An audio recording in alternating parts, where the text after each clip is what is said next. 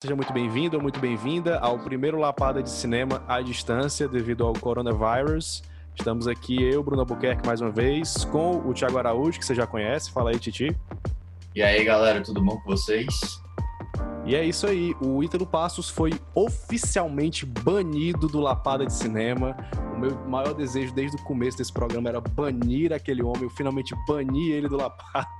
É, não, gente, o Ítalo tá muito ocupado, ele tá cheio de coisa para fazer, com muito trabalho. E ele mesmo sugeriu, a gente não queria gravar sem ele, mas ele mesmo sugeriu a gente convidar alguém para participar. E a gente ia gravar hoje, e ele não conseguiu gravar hoje, aí ele falou, eu falei com o Yuri, que tá aqui com a gente, o Yuri Melo, e ele topou participar. Se apresente aí, Yuri, diga quem você é, o que você faz da vida, se apresente aí. Oi, pessoal. É, eu sou cineasta também. Inclusive, eu fiz um filme que foi apresentado no canal do Bruno, que é o Roda Viva. E estou muito grato pelo convite dele de participar dessa conversa. É isso aí. Eu falei, na, eu falei na mesma hora para chamar o Yuri, que a gente tava conversando no Instagram de fazer uma live lá. Aí eu falei, pô, vou chamar o Yuri, pronto, vamos fazer a conversa aqui, lançar o Lapada aí editadinho depois no YouTube. E o tema hoje é pós-terror. A gente fez uma live, é, eu e o Titi lá no Instagram, a gente pediu pro pessoal mandar sugestões, e cada uma das sugestões a gente vai fazer com uma pessoa diferente, com um convidado diferente. Enquanto o Ítalo tá lá ocupado no trabalho dele, não pode participar aqui com a gente. E aí, vocês querem começar falando? Vocês querem que eu comece? Vocês já têm algum, alguma, alguma coisa para falar logo de cara sobre o pós-terror? Vocês ah, acreditam nisso? Não acreditam? O que, é que, vocês, o que, é que vocês têm a dizer sobre isso? Cara, o pós-terror é uma mentira, né? Foi criado. na verdade, é, na verdade, o que é, que é o pós-terror, Titi? O que foi, é, de onde surgiu esse termo? O que é que ele significa? Fala aí, porque talvez tenha gente que esteja vendo e não sabe o que é, que é o pós-terror, né? É, a verdade é assim, dentro do cinema, o, o, terror sempre foi um gênero considerado B. Tanto é que várias produções de terror eram chamadas de filmes B, antigamente porque não consideravam do mesmo da mesma estirpe do drama e aqueles gêneros clássicos que a gente conhece, drama, comédia, enfim. E, e por ser desse jeito, o, o terror sempre foi meio underground, né, nesse, nesse sentido. Só que recentemente alguns cineastas têm é, feito filmes autorais de terror que têm sido muito elogiados pela crítica, muito elogiados pelo público, tem virado cult. E aí eu posso citar, por exemplo, A Bruxa, é, que é o filme do Robert Eggers, Uh, que mais? It o Good Night Mommy, Good Night o It. O farol dele é, também. E aí, alguns críticos, eu, eu diria que até mesmo os próprios diretores desses filmes embarcam na onda e dizem: não, isso aqui é um novo gênero, veja bem, sabe? É, só que o grande problema é que isso não é um novo gênero, porque eles utilizam de vários elementos dos filmes clássicos de terror, Muitos deles bebem muito da fonte do John Carpenter, que é o principal diretor de terror dos anos 70, 80 ali. É, e o próprio John Carpenter, ele, ele é, meio que crucificou essa ideia numa, numa entrevista que o Marcelo Resto do Omelete fez com ele.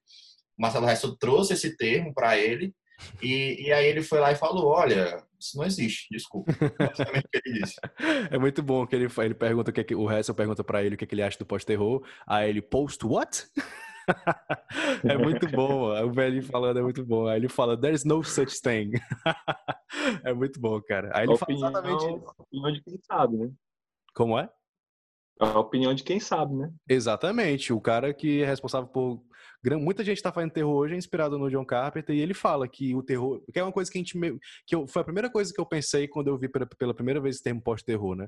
Que é tipo sempre teve isso, sempre existiu, sempre teve é, o terror sempre abriu para é, discussões filosóficas, é, é, é, discussões existenciais, principalmente o terror o próprio, o pró, eu, eu, nunca vi, mas eu já li muitas matérias sobre dos filmes do George Romero, os primeirões lá, A Noite dos Mortos Vivos, que ele logo no primeiro filme de terror dele de zumbis, ele já trouxe críticas sociais e aí todos os, pelo menos os principais filmes de, de zumbis desde então trazem algum teor de crítica, de crítica social, até as comédias, até o Shaun of the Dead do Edgar Wright, né, que aqui no Brasil é Todo Mundo Quase Morto, tem uma crítica social ali é, junto com, com o tema do terror. Então, para mim, eu acho que é meio isso mesmo também. Eu, eu, eu desconsidero o nome pós-terror, eu acho que foi só uma invenção que, que criaram e muita gente embarcou, porque acredito eu, que também queria saber a opinião de vocês sobre isso, me, é, eu, eu percebi que, tipo, os filmes de terror estavam sendo muito categorizados de uma única forma, né?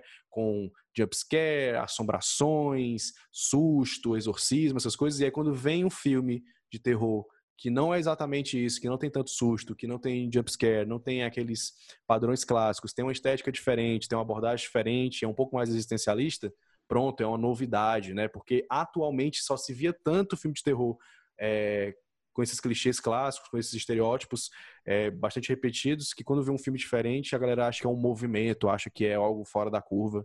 Vocês acham que é por isso, é por aí também ou não?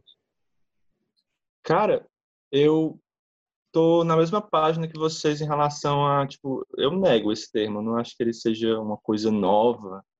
O cara que cunhou esse termo, né, o Steve Rose, que é, escreveu o The Guardian, ele, ele tirou um termo, quis cunhar uma parada que já existe desde os anos 70, tá ligado? Esse tipo de filme, horror psicológico.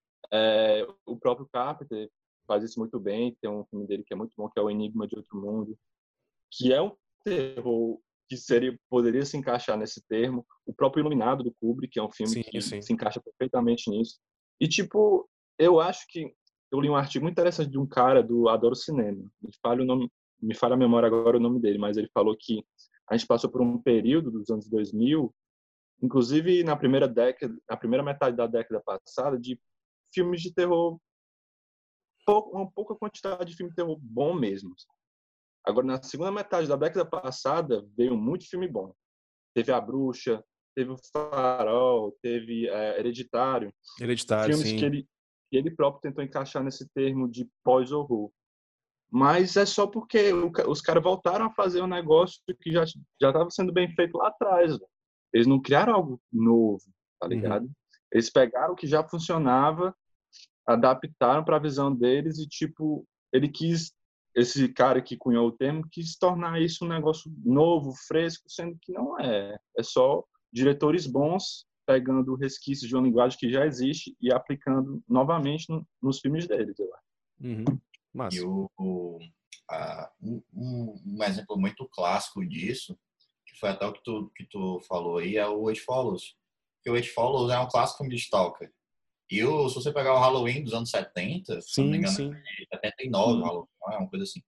É, é, um filme de stalker completo, assim. É, é, é quase, se, se, você mal comparar, é quase como se fosse, assim, o mesmo filme, quase, assim. É, os, os planos bem afastados, que denotam uma sensação de que você está sendo observado o tempo todo. Tudo em é, foco, né? Foco infinito. É, às vezes o, o Carpenter gostava de mostrar muito o, mostrar para o espectador que o monstro está observando aquela pessoa, mas a pessoa não sabe que o monstro está observando ela. Que é uma coisa que o Hitchcock fazia muito também no, no lance do você mostrar o pavio do, da, da bomba sendo acendido e os personagens não saber que a bomba tá existe, entendeu? Que a bomba tá lá e vai ser explodida. Então é algo que o, o Carpenter também usava no cinema dele e que passou a ser usado novamente agora com essa nova onda. Então, é, se você analisar a linguagem, não é como se, como se eles estivessem reinventando a roda. É como se eles usassem a roda de uma maneira mais inteligente, né? Basicamente isso. Uhum. Às vezes eu, eu, sinto que algumas pessoas do cinema, não só no mundo, mas aqui no Brasil também, elas tendem a querer criar movimentos, criar uma nova onda cinematográfica. Tipo, nos anos 90, o Lars von Trier tentou fazer isso com Dogma, não deu certo. Alguns anos atrás, alguns diretores brasileiros tentaram fazer o novíssimo cinema brasileiro, também não deu certo. Vocês acham que a galera tem essa tendência de querer criar títulos para as coisas, de querer criar esses movimentos para tentar, não sei, de repente ficar na história como um filme que fez parte daquele movimento, porque os movimentos cinematográficos acabaram quando? Nos anos 70, 80? Qual foi o último grande movimento cinematográfico? Foi a Nova Hollywood, talvez? Acho que foi, né? Que foi o Taxi Drive, esses filmes do, do Scorsese, do Coppola. Ou teve algum outro movimento depois desse que eu não, não, não tô lembrado? Cara, de maior relevância, sim, eu acho que foi. É, e eu concordo contigo, eu acho que as pessoas têm essa necessidade de definir as coisas, sabe? De, uhum. ah, a gente está vivendo esse momento aqui. Ou então esse momento A, esse momento B, sabe? Sendo que tem vezes que é um, soa como uma forçação de barra, né? Isso. Por exemplo, esse exemplo do pós-horror é uma exemplificação perfeita disso, que uhum, é uma forçação de barra. Não é um negócio novo o suficiente para tu cunhar um termo em volta disso. Uhum. É muito doido, né? Porque até o Dogma, é, ele foi criado com regras, tipo, os filmes têm que ser exatamente assim, tinha uma cartilha de regras, e nem os próprios diretores que criaram o Dogma seguiram essa, essa, essa mesma cartilha que eles inventaram, né? É, o próprio Lars von Trier foi muito isso. É. Não, mas é que, é que eu acho que os movimentos eles são muito cunhados dentro de um, um determinado padrão de pensamento em que me, ele, ele meio que se repete, assim. Se você for pensar toda a nomenclatura que é dada na história do cinema, desde o cinema clássico até o cinema moderno, que aí já seria o que? Novela Vague, é, sei lá, ali, Godard, aquela galera por ali, que começa a pensar o cinema mais, psico, mais em tempos psicológicos e menos em ação, por exemplo. E o cinema contemporâneo, eles agregam muita coisa, mas nem tudo cabe muito bem dentro dali, entendeu? É, eu lembro de, de que o professor é, quando estava dando essa aula para gente, ele ele estava dando esses exemplos, né, desses filmes, desses períodos. Eu perguntei, mas professor, e filme tal, filme tal, filme tal, onde é que ele se encaixa? Ele falou assim, ele não se encaixa em nenhum. Ele tem o, sabe, ele é o filme experimental, ou é, sei lá, formalismo, é outra coisa. Então, sempre existe alguma falha nessas classificações, independente do que de qual elas sejam, né? E eu acho que realmente assim, o que está dominando hoje, predominantemente, é você fazer filmes diferentes. É filmes que às vezes se mantêm naquele esquema clássico, mas ao mesmo tempo eles vão além. Eles pensam o cinema de uma forma diferente. Não é só aquele esqueminha do, sei lá, vamos, vamos fazer um, um filme aqui que, sei lá, que, que quer ser é, enganar as pessoas, que quer, que quer, sei lá, sabe? Às vezes ele quer trazer uma ideia diferente, às vezes ele quer trazer um simbolismo diferente, às vezes ele quer fazer outra coisa. E eu acho que a maioria dos filmes se encaixa nisso hoje, né? Eu acho que você pensar, sei lá, uma reunião de artistas, de cineastas que estão querendo fazer isso deliberadamente, sei lá, é, eu acho que já é demais. Uhum. Não, e também qual foi aquele termo lá que aqueles, aqueles youtubers de cinema tentaram criar, Titi, que a gente não pode falar o nome, senão a gente é processado. É tipo, é tipo isso que a gente tá fazendo deles, agora entre a gente Eu deles. quero ver. Que eles Eu quero ver. é 40 minutos. Aí no meio do meio da. Aí o Jair Bolsonaro. fala assim: será que poderíamos dizer que é um. Eu não sei se é proto-terror, é um outro nome, eu acho que não é esse não. Então isso seria um proto-terror? Olha só, estamos classificando aqui agora um novo termo. do- Mas eles falando sério isso, mano. Falando sério, mas é surreal, bicho. É surreal. Ai, ai. Pesado. Sim, o que mais que a gente pode falar aí sobre o pós-terror? Vocês querem falar os filmes favoritos de vocês do pós-terror? Deixa eu só citar outra coisa antes de... Fala aí. Fala. Mas não existe, pode ter. Ah, é verdade. Então pronto. é. Então ninguém, ninguém cita filme nenhum aqui. Deixa eu só, deixa eu só citar uma coisa antes, que eu, eu até falei na, na minha introdução lá, que eu acho que os, diretores também estão nessa onda, cara. O, É, tu falou isso aí. Eu não vi não eles entrando na onda. Quem foi que entrou na onda? Não. o, eu, eu falo especificamente de John Krasinski. que Ele, ele fez uma entrevista Ah, que a galera tava perguntando sobre o lugar silencioso. E eu não sei se usaram esse termo com ele, mas ele falou que ele não considerava o filme dele um terror, ele considerava um, um drama complexo. Ah, quê, sim, eu vi. isso. Ele falou uma parada dessa, eu não lembro especificamente o que ele disse. Aham. Mas, bicho, sabe, é, Não, pau no cu dele, mano. O filme agora é do mundo, ninguém ele não tem mais, ele não tem mais que querer aqui, não. O filme dele é do mundo, ele não pode falar esse tipo de coisa, não. Eu acho, assim, né? Uma coisa que me incomodou muito na época que saiu Mãe foi o Aronofsky ficar explicando o filme, em toda entrevista que ele dava, ele falava o que ele tinha. Nossa, cara, o Nossa, se separou da, da Jennifer Lawrence por causa disso. Puta Foi- que pariu, foi né, velho? é sério? Foi. Foi. Ele falava muito do filme, ela falou, ela falou que ficou de saco cheio. Caralho, caralho. Separou, cara. Não sabia disso. Olha só. Momento TV Como aqui. Eles namoravam? Eles, eles namoravam, Eles né? eram um casal. Na época do Mãe, eles eram um casal. Eu lembro disso. E- Eles ficaram juntos depois que eles gravaram Mãe. Mas me incomodou bastante o fato de ele ficar explicando o filme também. Tipo, quem Uhum. não, não faz isso, velho. Porra. Melhor foi- explicar teu filme. Não, o melhor foi o Nolan, que disse que as pessoas que não gostaram de Interestelar não gostaram porque elas tinham que ver o filme duas vezes, elas viram só uma vez. Pois eu vi na segunda e gostei ainda menos, não. e aí? E aí? Eu, eu, e eu que vi sete, tentando gostar, mano. Vi sete vezes tentando gostar do filme, não conseguia, mano. Eu acho massa a resposta que o, eu acho massa a resposta que o Lynch fala que a galera pergunta do filme dele, né? Que são muito enigmáticos, e fala assim, Sim. o que, é que você acha? O cara fala, eu acho que é isso aqui, isso aqui, isso aqui. Tudo bem, isso aí mesmo. É tipo isso. Tem que ser que nem ele, mano. Tem que ser que nem ele. Tem, tem um livro dele, né, que ele, que ele que tem um capítulo assim sobre Cidade dos Sonhos. Aí o capítulo inteiro é só uma, é só uma frase assim, eu não tinha ideia do que eu tava fazendo. Aí vai para outro capítulo. Ele sabia, mano. Sabia, mano. Frescando, frescando demais. Eu achei, eu achei muito engraçado o David Lynch. Olho pra cara dele e começa a rir. Não sei porquê. Eu, eu, eu amo, eu amo as entrevistas dele. Muito bom. Sim, é, vocês querem falar dos filmes é, favoritos de vocês?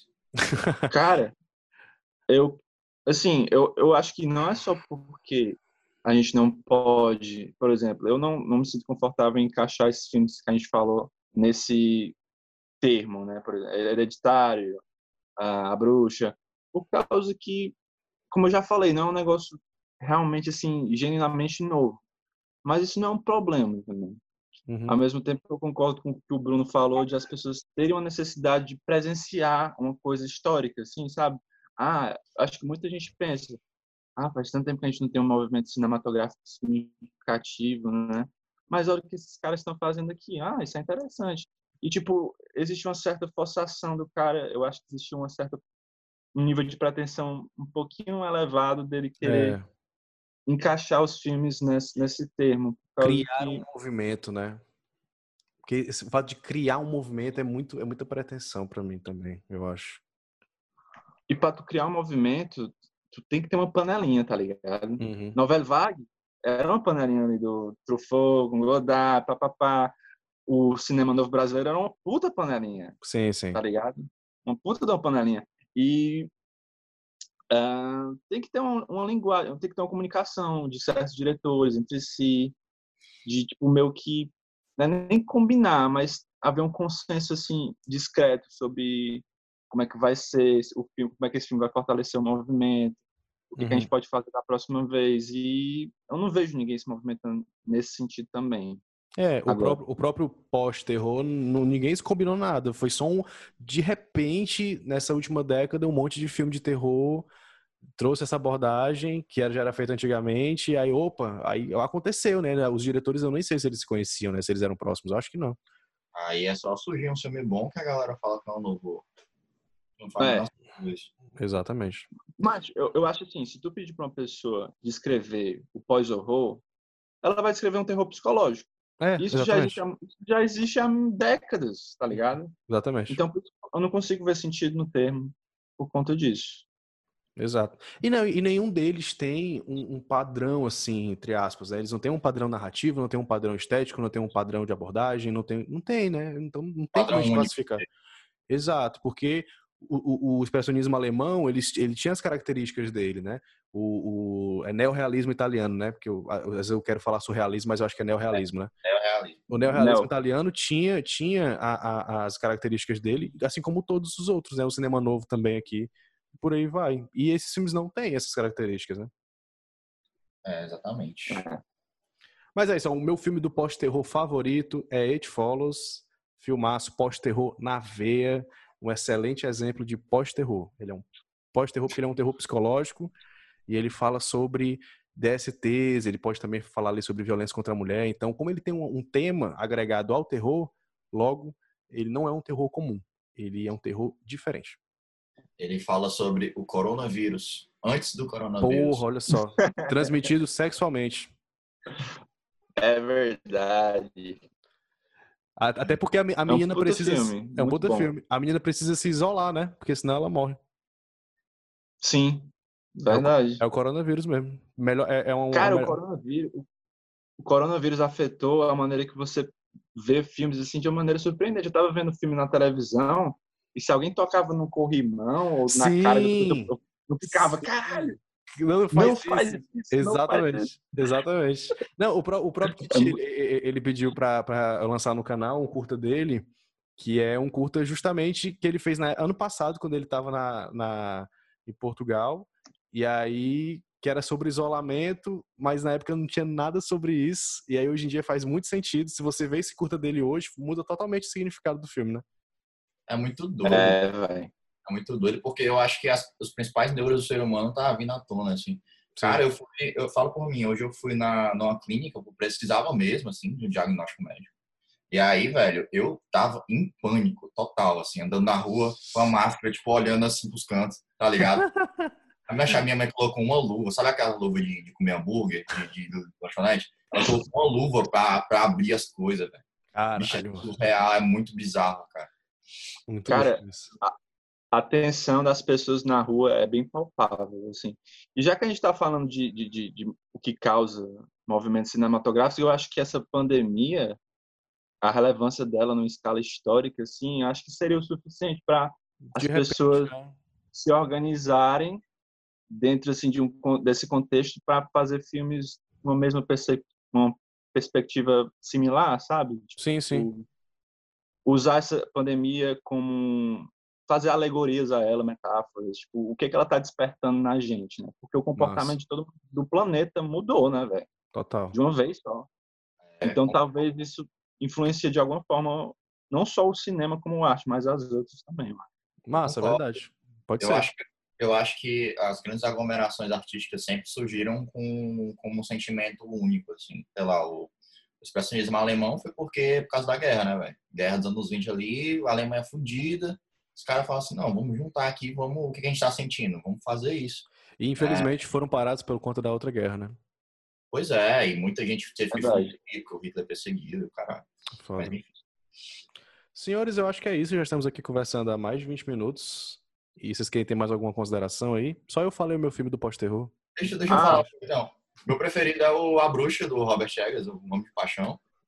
É, e eu acho que vocês devem ver o Al Cair da Noite, que é um filme que hum, tem na Netflix, perdido, mas é bom pra caralho. Verdade. E o meu, o meu filme de pós-horror preferido dos anos 80 é o. Não, acho que é de 70, né? Que é o Exorcista. Exorcista, ó. Exorcista é pós-terror. Exorcista é pós-terror. Pós-terror total. Total. O meu dos anos, dos anos 80 é o Enigma de Outro Mundo. Também. e, e, o teu atual, Yuri? Qual é o teu pós-terror atual, que tu, o teu favorito? Tu olha assim e pensa, pô, isso aqui é atual... muito pós-terror, cara. É muito pós-terror. Nenhum, então. Não. Mas o filme que eu mais gosto que se encaixa na, na, nessa categoria de acordo com as pessoas que a defendem é o Hereditário. Hereditário é foda. Annabelle 3. Annabelle 3. não vi ainda, cara. Não vi ainda, não tive coragem ainda. Eu não vi nenhum. O, um foi ruim e o dois foi péssimo. Aí eu, Nossa, o 3 vai ser ótimo, então. ele, ele, ele, vai quebrar a ordem, o 3. O 3 ele sempre quebra a ordem. O Homem-Aranha 1 é bom, o 2 é foda. o 3 é. E por aí Cara, foi. Cara, um off-topic aqui, eu não sei nem se vai entrar isso. Mas vocês já perceberam o quão burro é o demônio nesse filme? Muito. O demônio é totalmente sem propósito, velho. Ele, ele entra no nosso da galera, depois sai. Aí depois, ao invés do demônio matar logo, possuir, levar é, pro inferno, ele é. fica frescando com a galera. Ele fica frescando com a galera. perseguindo, aí para, aí não persegue mais, aí aparece, aí desaparece. Vai se fuder, porra, mata logo, Eu sempre penso, eu acho, eu sempre penso nisso. Deve, deve ser uma tara sexual dele, velho. Assim, Talvez, é. Frescar com a galera, frescar mesmo, né? Tipo assim, não, eu, eu, vou, eu vou entrar nessa casa aqui, eu não vou matar ninguém, não. Eu vou pegar a porta e vou ficar batendo a porta assim, ó. É, eu vou fazer o, o, maluco ir até a porta e não vou aparecer. Aí quando ele, quando ele vier pra, pra cama dele, eu vou aparecer embaixo da cama. É, baixa, pelo amor de Deus. Enfim. Isso aí dá rotulapado só sobre, sobre esses bizarros de, de filmes de terror. com certeza. Mas, senhores, é isso. Estamos encerrando mais um Lapada de Cinema. O primeiro à distância, o primeiro com o convidado. Vocês querem falar mais alguma coisa? Se despedir? O Yuri quer divulgar o, as suas redes sociais. Pedir um beijo. Ah, sim. Uh... a sua experiência com a gente, Yuri, também. Dá um, um, feedback ao vivo a você. Fiquei muito agradecido pelo convite do Bruno. Uh, eu sempre acompanho os que ele posta aqui. É legal estar participando agora, ao invés de ser um mero espectador. Mas enfim, galera, é, eu falo de cinema também, eu faço filme também. É, vocês podem me seguir no Instagram. No Instagram é Yuri Melo Underline. É a rede social que eu mais uso, eu não uso Twitter e Facebook. Mas se vocês quiserem me seguir lá e tal, a gente pode trocar uma ideia sobre cinema, coisas do gênero e é isso. Valeu. Show. E aí, Titi, falar alguma coisa? só queria pedir para você curtir esse vídeo, é, se inscrever no nosso canal e entrar no link que está aí embaixo do Telegram para você acompanhar todos os vídeos, que você sabe como é que é o YouTube, né? Basicamente. Mas façam isso, por favor, que ajuda demais a divulgação do canal. E também, se você entrar no grupo do Telegram, é, tire queda que você vai receber os vídeos, você vai receber os links, que o YouTube nem sempre manda, tá? Então, entra no grupo do Telegram, curte o vídeo, se inscreve. Um forte abraço e até semana que vem. Valeu. Valeu. Valeu.